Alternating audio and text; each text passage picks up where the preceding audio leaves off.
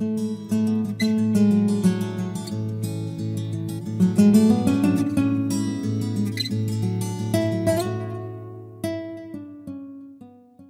título de esta predicación es La apostasía y la seguridad de la salvación. La apostasía y la seguridad de la salvación. En Hechos capítulo 20, versículo 28 eh, en adelante, dice así. Por tanto, mirar por vosotros y por todo el rebaño en que el Espíritu Santo os ha puesto por obispos, para apacentar la iglesia del Señor, la cual le ganó por su propia sangre. Porque yo sé que después de mi partida entrarán en medio de vosotros lobos rapaces, que no perdonarán al rebaño, y de vosotros mismos se levantarán hombres que hablen cosas perversas para arrastrar tras sí a los discípulos. Por tanto, velad Acordaos que por tres años, de noche y de día, no he cesado de amonestar con lágrimas a cada uno. Y que el Señor nos bendiga el día de hoy con la interpretación de la palabra. Hoy vamos a estar mirando qué tan peligroso es cuando una persona se aparta de la fe y a la misma vez vamos a estar mirando la seguridad de la salvación de un creyente que ha nacido de nuevo. En el primer punto vamos a mirar la realidad de la apostasía, la realidad de la apostasía. Vamos a mirar que cada vez que vemos estos versículos es algo verdadero, es algo genuino, es algo real. Realmente personas apostatan de la fe que previamente habían confesado. El versículo 30 lo dice muy claro, y de vosotros mismos se levantarán hombres que hablen cosas perversas para arrastrar tras sí a los discípulos. De manera que la apostasía es una realidad que se vive dentro de las congregaciones locales. Pablo advierte y exhorta de una manera profética a los pastores de Éfeso que algunos de entre ellos van a cambiar el mensaje del Evangelio. Por eso dice que hablen cosas perversas para arrastrar tras sí a los discípulos. Pablo está advirtiendo y está exhortando de una manera profética a estos pastores de Éfeso diciéndoles que algunos de ellos van a cambiar el mensaje del Evangelio y van a apostatar, se van a desviar, van a volverse atrás y se van a rebelar contra Cristo, van a dejar de profesar la fe que una vez habían profesado y van a arrastrar a otros discípulos para que los sigan en sus perversiones.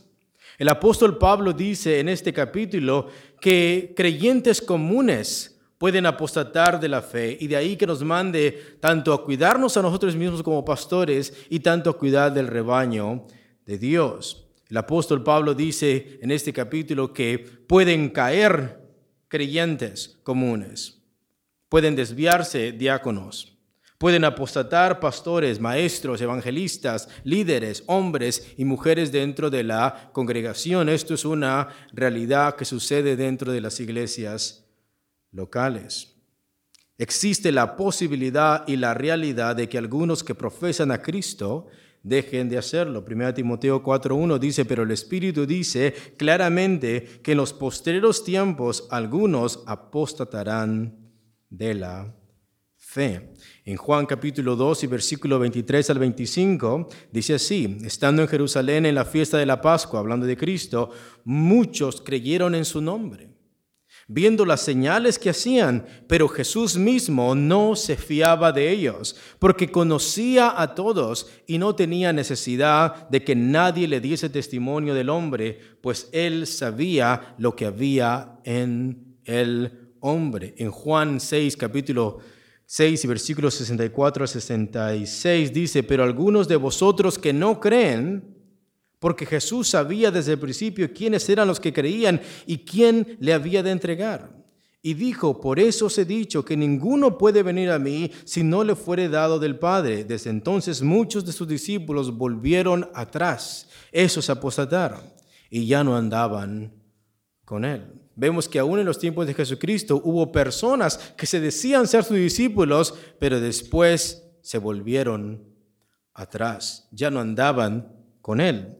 En Hechos 20:30, como hemos visto, dice, y de vosotros mismos se levantarán hombres que hablen cosas perversas para arrastrar tras sí a los discípulos. ¿Y qué vemos en todos estos versículos? Que existe la posibilidad y la realidad de que algunos que profesan a Cristo dejen de hacerlo.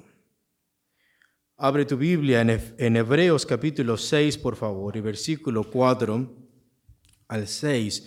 Hebreos capítulo 6, versículo 4 al 6.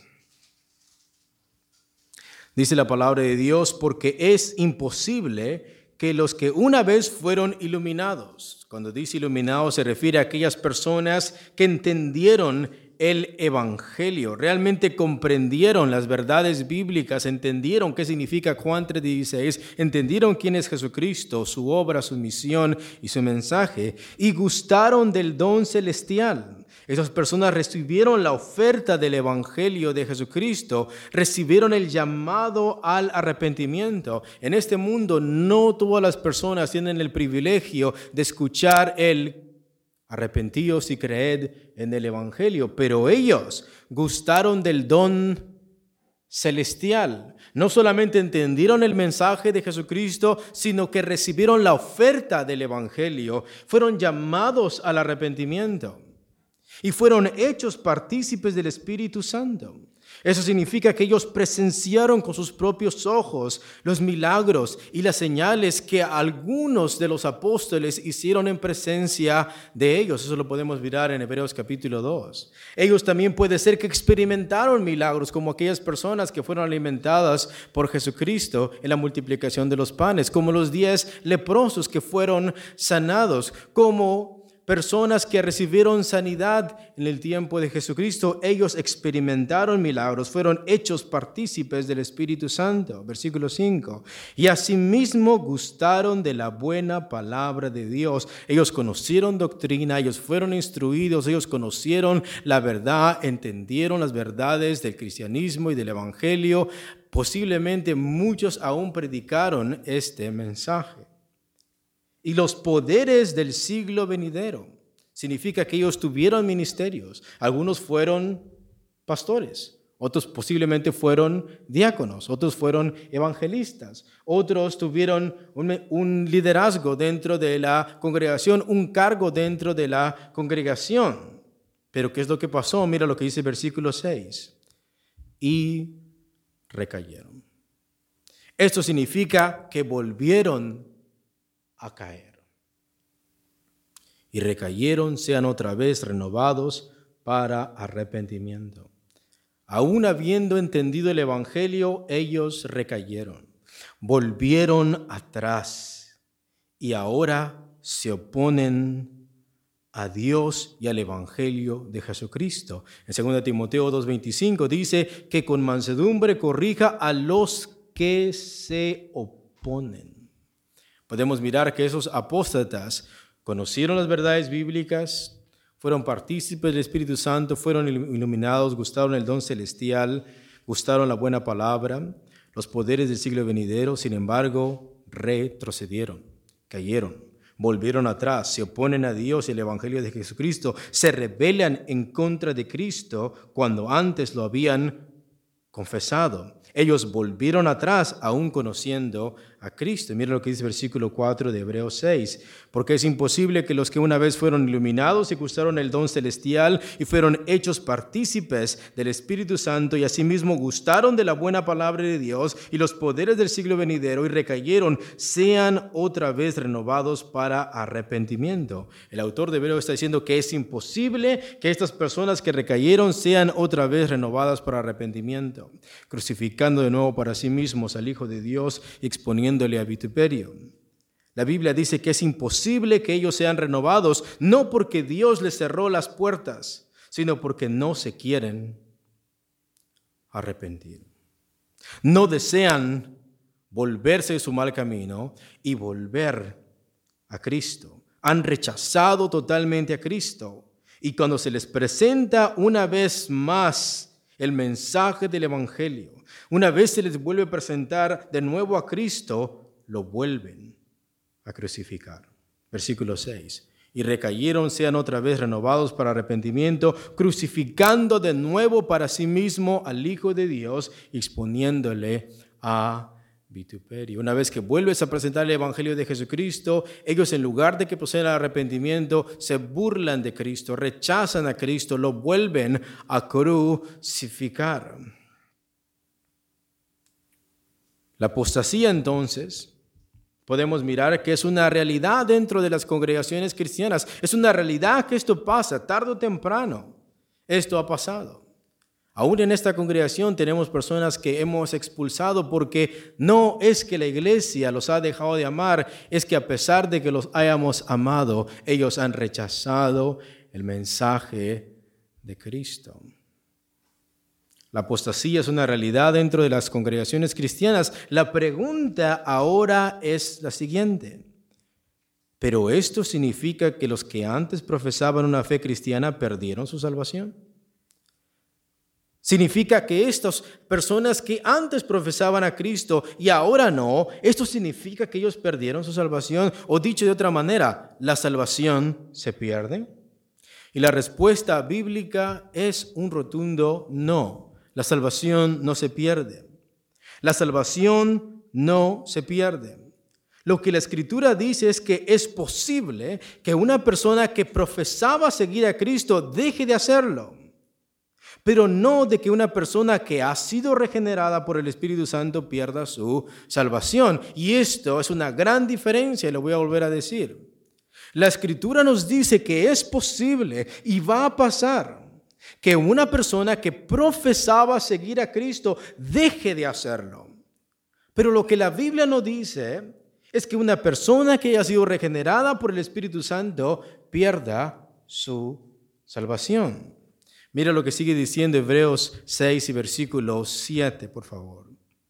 Porque la tierra, aquí es representada la persona que oye la palabra, el corazón de la persona porque la tierra que bebe la lluvia, que bebe la lluvia, se refiere aquí la lluvia a la predicación del Evangelio. Tenemos una tierra árida que representa el corazón del creyente y tenemos la lluvia que representa la predicación de la palabra de Dios. Dice, porque la tierra que bebe la lluvia, nótate que este terreno absorbe esta lluvia que muchas veces, y notamos que en ese campo, en ese suelo, no solamente llovió una vez,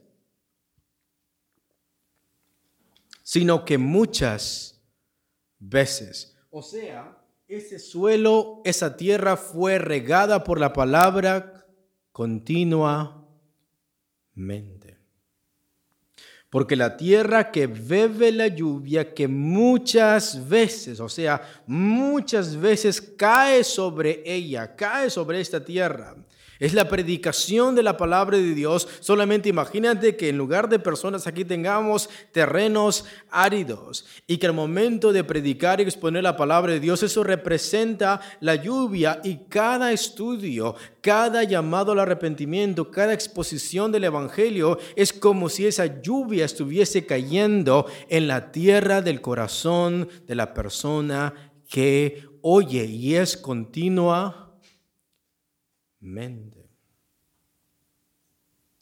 Que muchas veces cae sobre ella, o sea, cuando se le presenta el Evangelio, esa agua cae en la tierra de la persona, cuando se le presenta el Evangelio o la exposición de la palabra, y produce hierba provechosa.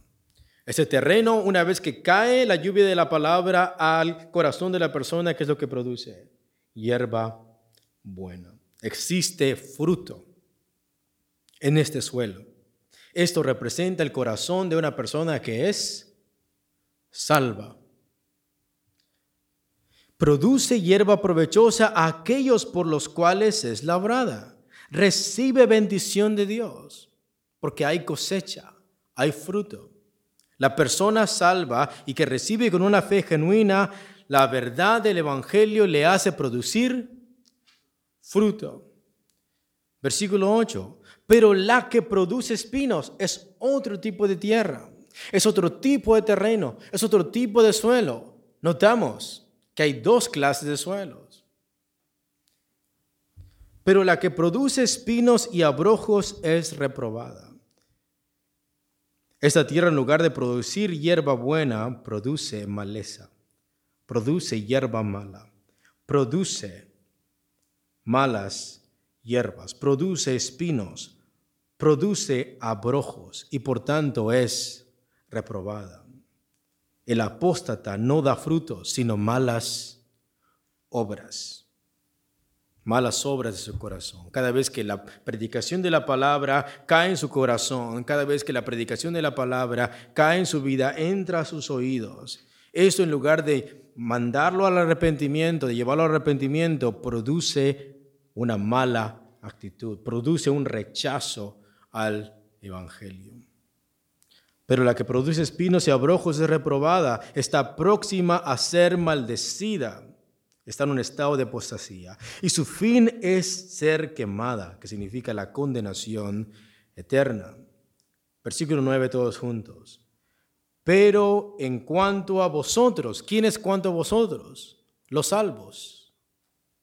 Pero en cuanto a vosotros, oh amados, estamos persuadidos de cosas mejores y que pertenecen a la salvación, aunque hablamos así. Aún aunque estamos exhortando como si ustedes se fueran a perder, nosotros estamos persuadidos de cosas mejores para ustedes. Estamos persuadidos de cosas mejores y que pertenecen a la salvación.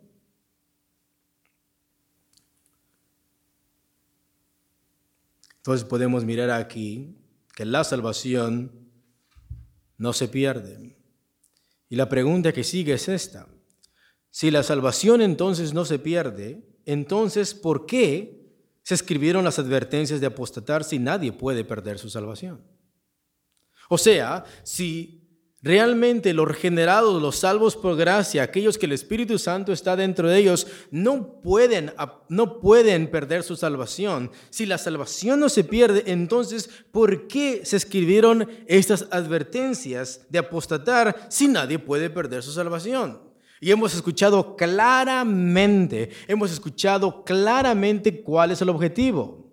La lluvia es la misma y es la exhortación de la palabra de Dios al corazón de aquellos que están en una congregación. Y esta lluvia, al ser absorbida por este suelo, en estos dos clases de suelos va a producir frutos distintos. En los salvos, esta misma exhortación, esta misma represión, estas mismas advertencias van a producir qué? Frutos. Pero en aquellos que son apóstatas, aquellos que no han nacido de nuevo, aquellos que no tienen una fe genuina, esta lluvia va a hacer que produzca en ellos espinos y abrojos y por eso es necesario la predicación en contra de la apostasía, porque esa misma lluvia va a producir dos tipos de cosas en dos tipos de corazones, en los salvos frutos, en los no salvos reprobación y por tanto condenación. Si la salvación no se pierde, entonces ¿por qué se escribieron las, advertencias de apostatar si nadie puede perder su salvación? Y ya lo contestamos. La segunda respuesta para esto es porque dentro de la congregación no todos poseen una fe genuina, como lo hemos escuchado. No todos son regenerados y no todos son salvos. Si el día de hoy a ustedes les pregunto que levante la mano, ¿cuántos confiesan a Jesucristo? Posiblemente la mayoría de ustedes lo va a hacer. No todos en la congregación poseen una fe genuina. No todos son regenerados, no todos son salvos. Y de ahí la exhortación al cuidado interpastoral. Tengan cuidado de ustedes mismos y de qué? Y del rebaño en el cual el Espíritu Santo se ha puesto. Porque no todos son salvos, porque no de todos es la fe, porque no todos han nacido de nuevo, porque no todos son regenerados. De ahí la exhortación general.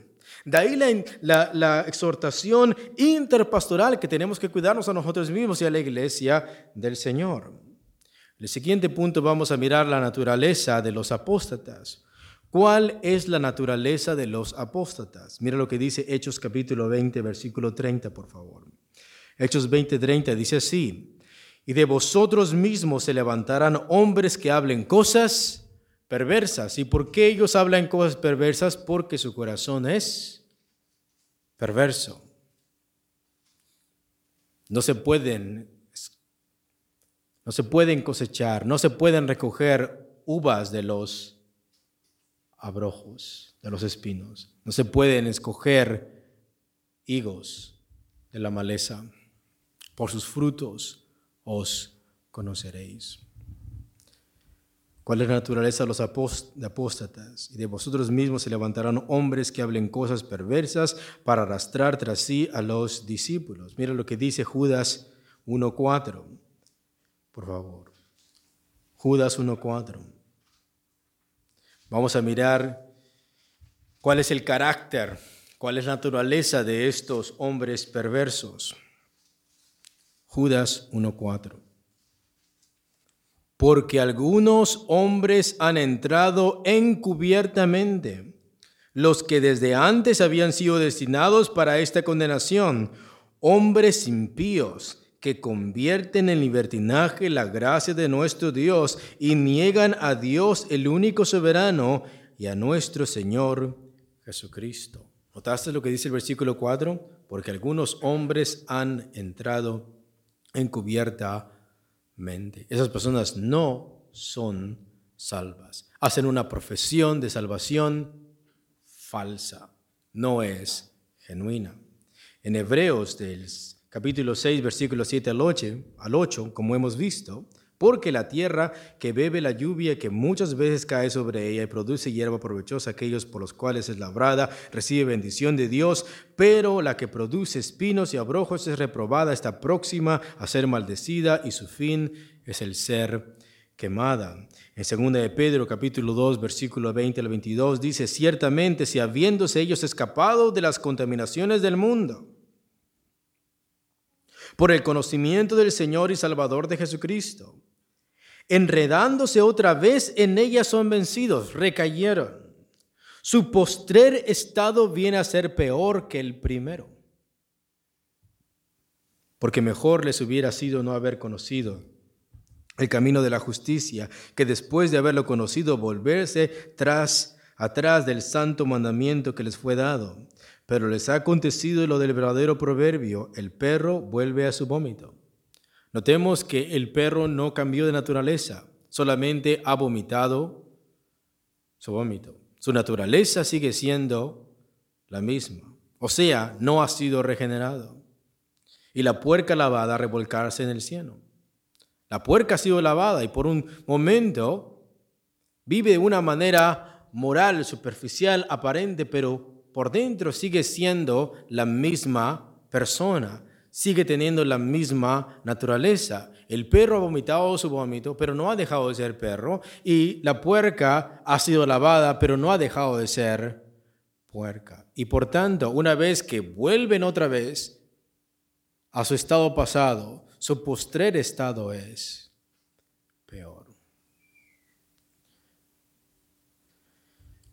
En Judas 1, por favor, versículo 17 al 19 al 17, perdón. Me gustaría que fuéramos porque es importante. Judas capítulo 1, versículos 17 al 19, dice así. Pero vosotros, amados, tened memoria de, los, de las palabras que antes fueron dichas por los apóstoles de nuestro Señor Jesucristo, los que os decían, en el postrer tiempo habrá burladores que andarán según sus deseos. Versículo 19 todos juntos. Estos son los que causan divisiones, los sensuales que no tienen al Espíritu. ¿Qué es lo que no tienen?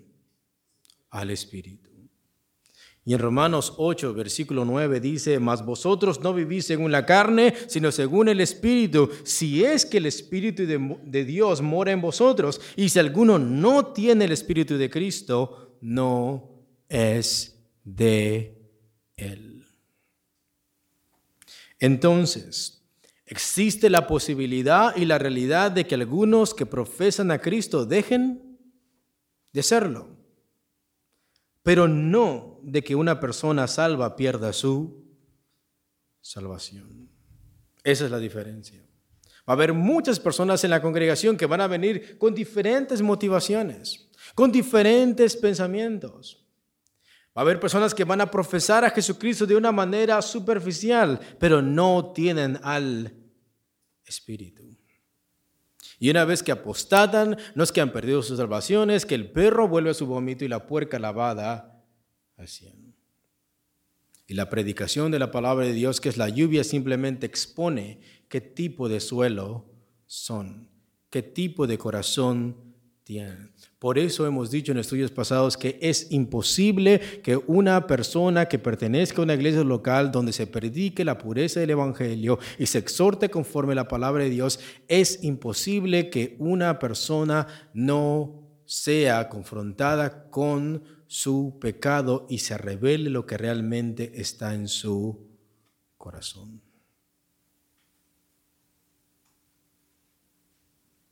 Existe la posibilidad y la realidad de que algunos que profesan a Cristo dejen de hacerlo, pero no de que una persona salva pierda su salvación. Y la pregunta que surge es la siguiente. Si los que antes profesaron ser cristianos o discípulos y ya no lo son, entonces ¿qué eran? ¿Qué eran entonces?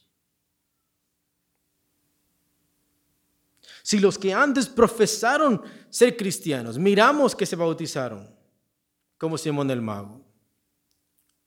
Miramos que tuvieron un ministerio. Miramos que contribuyeron para la obra. Miramos que predicaron. Miramos un cambio en sus vidas, pero ahora se han vuelto atrás. Si los que antes profesaron ser cristianos o discípulos y ya no lo son, entonces la pregunta es, ¿qué es lo que eran? Abre tu Biblia, por favor, en 1 de Juan capítulo 2, versículo 18 al 20. Primera de Juan capítulo 2, versículo 18 al 20. Hijitos, ya es el último tiempo y según vosotros oísteis que el anticristo viene. Así ahora han surgido muchos anticristos. Por esto conocemos que es el último tiempo. Versículo 19 todos juntos. Salieron de nosotros porque no eran de nosotros.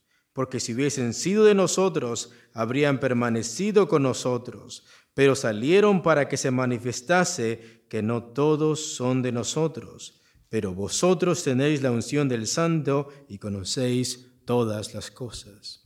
Si los que antes profesaron ser cristianos o discípulos y ya no lo son, entonces ¿qué eran? Bueno, Juan dice que no eran de nosotros. ¿Y por qué no eran de nosotros? Porque si hubieran sido de nosotros, hubieran permanecido con nosotros. Pero salieron para que se manifestase que no todos son de nosotros. Siguiente punto el efecto de las advertencias contra la apostasía. ¿Qué es lo que causa en la congregación? ¿Qué es lo que causa estas predicaciones en contra de la apostasía? ¿Qué es lo que causa esto en la congregación, en los salvos y en los no salvos? Primero, las advertencias son reales. Realmente, cuando el texto bíblico dice que el perro vuelve a su vómito y la puerca lavada al cielo, realmente es una advertencia real para aquellas personas que están en la congregación. Las advertencias son reales y tienen una doble o un doble efecto en la congregación. Para los no salvos son expuestos por la palabra. Las personas que no, no, son salvas, al escuchar esas advertencias en contra de la apostasía, al predicar el mensaje del Evangelio y exponerlo y defenderlo, al predicar en contra de la apostasía, para los no salvos, e, esto les hace que ellos salgan a la luz. Son expuestos por la palabra. Pero para los regenerados los afirman en su fe. Entonces tiene la predicación en contra de la apostasía tiene un doble efecto. Para los no salvos exponen su verdadero carácter. Pero para los regenerados afirman su fe. Gálatas capítulo 5, versículos 7 al 10 dice, vosotros corríais bien. Tenemos aquí un problema con los Gálatas, que algunos estaban desviando de la fe. Vosotros corríais bien. ¿Quién os estorbó para no obedecer a la verdad? Tenemos a un falso maestro, en este caso los judaizantes, que lo estaban desviando de la fe en Jesucristo. Vosotros corríais bien. ¿Quién os estorbó para no obedecer la verdad? Esta persuasión no procede de aquel que os llama. Un poco de levadura leuda toda la masa. Versículo 10, esto es importante. Yo confío respecto de vosotros en el Señor. Alguien ha perturbado a los de Galacia. Pero Pablo les ha dicho, ¿por qué ustedes han recibido el Espíritu? ¿Por fe o por las obras de la ley? Ellos habían recibido qué? El Espíritu por fe. Tenían el Espíritu Santo. Pero hay alguien que los está perturbando, los está confundiendo. Y Pablo dice, yo confío respecto de ustedes en el Señor, que no pensaréis de otro modo mas el que os perturba llevará la sentencia, quien quiera que sea. Y al ellos escuchar la carta otra vez del apóstol Pablo, proceden que al arrepentimiento. O sea, el mensaje contra la apostasía, que es lo que causa en, el corazón de un verdadero creyente salvo por gracia y nacido de nuevo, lo con firma. Es posible que por un momento esté dudando, es posible por un momento que caiga, es posible que se desvíe un poco, pero el escuchar el mensaje del Evangelio, escuchar la exhortación del Evangelio, lo afirma otra vez en su, en su fe. Pero el texto dice, mas el que os perturba, el no salvo, el hereje, el apóstata, el lobo, el que os perturba llevará la sentencia. Quien quiera que sea, sea pastor, sea evangelista, sea diácono, sea quien sea. Para los que no tienen del Espíritu y se deleitan en sus pecados y apostatan de la fe, las advertencias se van a cumplir en su vida. Y miraremos un comportamiento no arrepentido y no santificado en sus vidas. Y su postrer estado va a ser peor. Pero los, para los salvos, su fe va a ser afirmada. Siguiente punto. La seguridad de la salvación. La seguridad de la salvación. ¿Qué es lo que causa el efecto de las advertencias contra la apostasía a los salvos? A los que son de Cristo, estas advertencias los afirman y los santifican. En Juan capítulo 3, versículo 19 al 21 dice así, y esta es la condenación, que la luz vino al mundo y los hombres amaron más las tinieblas que la luz, porque sus obras eran malas. Porque todo aquel que hace lo malo aborrece la luz y no viene a la luz, para que sus obras no sean reprendidas, mas el que practica la verdad viene a la luz, para que sea manifiesto que sus obras son hechas en Dios. Ese es el efecto que hace la luz de la palabra, el mensaje del Evangelio en la vida de aquellas personas que son salvas. Mas el que practica la verdad viene a la luz. Pero otros aborrecen esa luz y se quedan, se apartan. La apostasía en la iglesia, aunque es mala, por otro lado, para los escogidos, para los salvos. La apostasía ayuda a definir con más precisión las doctrinas gloriosas del Evangelio y la Escritura. Lo podemos mirar en Hechos capítulo 15, cuando había judaizantes que estaban diciendo es necesario que se circunciden y guarden la ley de Moisés. Y entonces Pedro, Pablo, Jacobo hicieron una reunión para definir con mejor precisión cómo es que tanto judíos y gentiles vienen a ser salvos. ¿Y cuál es la conclusión? Antes creemos que por la gracia del Señor seremos salvos igualmente que ellos. Cuando comienza a haber apostasía en una congregación, a las personas, a los pastores que son salvos, a las personas que tienen el Espíritu Santo, eso les lleva a definir con más precisión la palabra de Dios. También las advertencias confirman la genuinidad de la fe. Las advertencias confirman la genuinidad de nuestra fe. En 1 de Juan 1.4 dice, estas cosas os escribo para que vuestro gozo sea cumplido. Toda la carta de 1 de Juan habla para confirmar la fe de los salvos y para exponer las tinieblas de los no salvos. El que ama es nacido de qué? De Dios. El que es nacido de Dios no practica el pecado. Y podemos seguir y seguir y seguir. Toda esa carta habla de blanco y negro. Para las personas que son salvas, los afirman en su fe, pero para los que no, exponen las tinieblas de su corazón. Siguiente punto. La salvación es una obra de la Trinidad. Dios el Padre los escogió, Cristo murió por ellos y el Espíritu Santo los sella y los santifica hasta el final. Efesios 1:4, según nos escogió en Él antes de la fundación del mundo para que fuésemos santos y sin mancha delante de Él. Dios el Padre nos escogió en Cristo desde antes de la fundación del mundo. ¿Para qué? Para que fuésemos santos y sin mancha delante de Él. Al que Dios justifica, entonces también santifica. En Efesios 1, de versículo 3 al 14, dice, en él también vosotros, habiendo oído la palabra de verdad, el evangelio de vuestra salvación, y habiendo creído en él, fuiste sellados con el Espíritu Santo de la promesa que es las arras de nuestra herencia hasta la redención de la posesión adquirida para alabanza de su gloria. En Juan capítulo 14, versículo 16 dice, yo rogaré al Padre y os dará otro consolador que se refiere al Espíritu Santo para que esté con vosotros para siempre, para siempre. En Juan capítulo 6, versículo 37 al 40, todo el que el, Padre me da vendrá a mí, y el que a mí viene no lo echo fuera, porque he descendido del cielo no para hacer mi voluntad, sino la voluntad del que me envió. Y esa es la voluntad del Padre.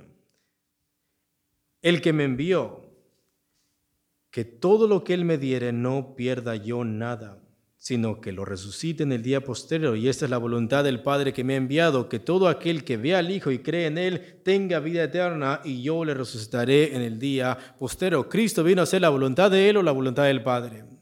¿Y cuál es la voluntad del Padre? Que todo lo que Él me diere no pierda yo nada. La salvación no depende de mí, depende de Cristo, de la obra de Cristo, de la obediencia de Cristo. En Juan capítulo 10, versículo 26 al 28, pero vosotros no creéis porque no sois de mis ovejas. Como os he dicho, mis ovejas oyen mi voz y yo las conozco y me siguen y yo les doy vida eterna y no perecerán jamás ni nadie las arrebatará de mi mano. Hebreos 10:14, porque con una sola ofrenda hizo perfectos para siempre a los santificados. La profesión de la fe de los salvos, de los verdaderos salvos, su profesión de fe no es una profesión superficial. Mateo 7, no todo aquel que me diga Señor, Señor, entrará en el reino de mi Padre. Y al final Cristo dice, entonces declaré y les diré, no os conozco, apartados de mí, hacedores de maldad. La profesión de los verdaderos salvos, su profesión no es superficial, no es temporal, tampoco es vana o sin fruto, porque Santiago 2.17 dice así también la fe, si no tiene obras, es muerta en sí misma. La, la fe del verdadero creyente no es una fe vana o sin fruto, sino que es evidenciada por el fruto de su fe. Esta fe es perseverante, Hebreos capítulo 10, versículo 36 al 39, porque os porque os es necesaria la paciencia para que habiendo hecho la voluntad de Dios, obtengáis la promesa, porque aún un poquito y el que ha de venir vendrá y no tardará, mas el justo vivirá por fe, y si retrocediere no agradará mi alma, pero nosotros no somos de los que retroceden para perdición, sino los que tienen fe para preservación del alma. Esta fe que ellos tienen es una obra del Espíritu Santo, 1 Corintios 12:3. Por tanto, os hago saber que nadie que hable por el Espíritu de Dios llama anatema a Jesús y nadie puede llamar a Jesús sino por el Espíritu Santo. Esta profesión de fe sobrenatural entonces es el Espíritu Santo que hace confesar a esa persona que Jesús no solamente es humano, sino que Jesús es el Señor, que Jesús es Dios. La fe del verdadero creyente es real, es sobrenatural y tiene una evidencia. Juan 15, 16, no me elegisteis vosotros a mí, sino que yo os elegí a vosotros y os he puesto para que vayáis y llevéis fruto. Y vuestro fruto permanezca para que todo lo que pidierais al Padre en mi nombre, Él os lo dé. No es una fe superficial, no es una fe temporal, no es una fe vana, es una fe perseverante, es una fe hecha por la obra del Espíritu Santo y es una fe que persevera, es una fe real, es sobrenatural y tiene evidencias. ¿Y cuál es la responsabilidad de los salvos? Contender por la fe. Judas 1.3, amados, por la gran solicitud que tenía de escribir acerca de nuestra común salvación. Nótate de quién Judas le está hablando. Judas le está hablando no a los apóstatas, no a toda la congregación, está hablando a aquellos que son salvos. Por la gran solicitud de que tenía de escribir acerca de nuestra común salvación. Me ha sido necesario escribiros exhortándoos que contendáis ardientemente por la fe que ha sido una vez dada a los santos. Esta es la responsabilidad de los salvos. Judas está hablando no a los pastores, sino a toda la iglesia, a todas aquellas personas que son salvas, que tenemos una responsabilidad es contender por la fe. La seguridad de nuestra salvación no es una excusa para nuestra contaminación, sino una razón para nuestra santificación. ¿O ignoráis que vuestros cuerpos son el templo del Espíritu Santo, el cual está en vosotros, el cual tenéis de Dios, y que no sois vuestros? Porque habéis sido comprados por precio. Glorificad pues a Dios en vuestro cuerpo y en vuestro espíritu, los cuales son de Dios. 1 Corintios 6, versículos 19 al 20. ¿Cuáles son las obligaciones de los creyentes? En base a que ellos son salvos y tienen la seguridad de su salvación que ellos son mandados a ocuparse de su salvación. Filipenses 2, del 12 al 13. Por tanto, amados míos, como siempre habéis obedecido, no como en mi presencia solamente, sino mucho más ahora en mi ausencia, ocupaos en vuestra salvación con temor y con temblor. Porque Dios es el que en vosotros produce así el querer como el hacer por su buena voluntad. Este texto no está diciendo que debemos de ocuparnos en nuestra salvación para ganar nuestra salvación o porque la podemos perder, sino porque Dios produce así el querer como el hacer, por su buena voluntad. El temor y el temblor es porque Dios está trabajando en nuestras vidas. Segunda Timoteo 2, 10 nos dice que esto nos debe de impulsar a la evangelización muchas veces a las personas que creemos en la predestinación y en parte del calvinismo, muchas personas arminianas nos acusan de no predicar el Evangelio y vemos que precisamente porque Dios ha predestinado, precisamente porque Dios tiene escogidos, precisamente, precisamente porque eh, la obra de Cristo es real, la obra del Espíritu Santo es real, esto nos impulsa a la evangelización con fervor, porque sabemos, tenemos la seguridad que Dios tiene un pueblo allá fuera, que una vez que le prediquemos van a responder positivamente al mensaje del Evangelio. Por tanto, todo lo soporto por amor de los escogidos, para que ellos también obtengan la salvación que es en Cristo Jesús con gloria eterna, según Timoteo 2.10. Por último, ¿cuáles son las bendiciones de la seguridad de la salvación? ¿Cuáles son las bendiciones de la seguridad de la salvación? Dentro de aquellos que confiesan ser de Cristo, Dios los mantendrá con su poder a los que tienen de su espíritu, y ellos responderán en fe y en arrepentimiento cada vez que sean exhortados. Esa es la bendición de la seguridad de la salvación. Si realmente tú tienes al Espíritu Santo de Dios, si has nacido de nuevo, Dios te va a mantener con su poder. Y cada vez que se te predique vas a responder con fe y con arrepentimiento cada vez que seas exhortado. Todas las cosas obran para bien para los escogidos y sabemos que a los que aman a Dios todas las cosas ayudan para bien. Esto es a los que conforme a su propósito son llamados. Nada los podrá separar del amor de Dios. ¿Qué pues diremos a esto? Si Dios es por nosotros, ¿quién contra nosotros? El que no escatimonia a su propio Hijo, sino que lo entregó por todos nosotros, ¿cómo no nos dará también con él todas las cosas? ¿Quién acusará a los escogidos de Dios?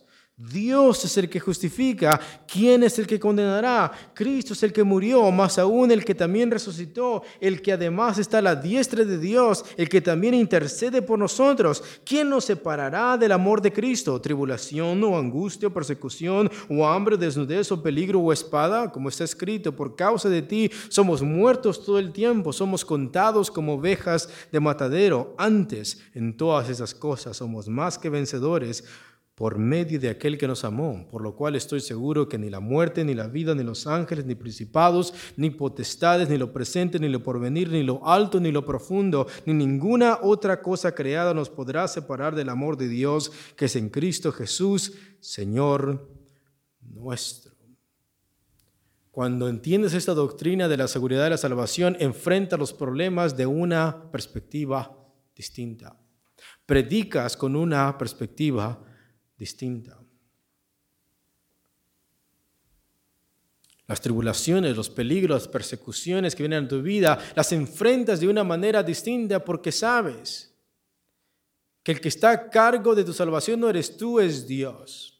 Que lo que te pasa, te pasa bajo la soberanía de Dios y los que se salvan es por la gracia omnipotente de Dios.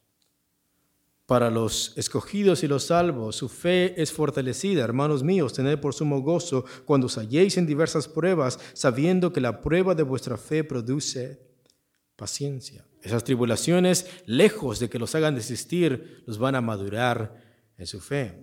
Los van a llevar a perseverar siempre. Primera de Pedro 1.5, que sois guardados por el poder de Dios mediante la fe para alcanzar la salvación que está preparada para ser manifestada en el tiempo postrero.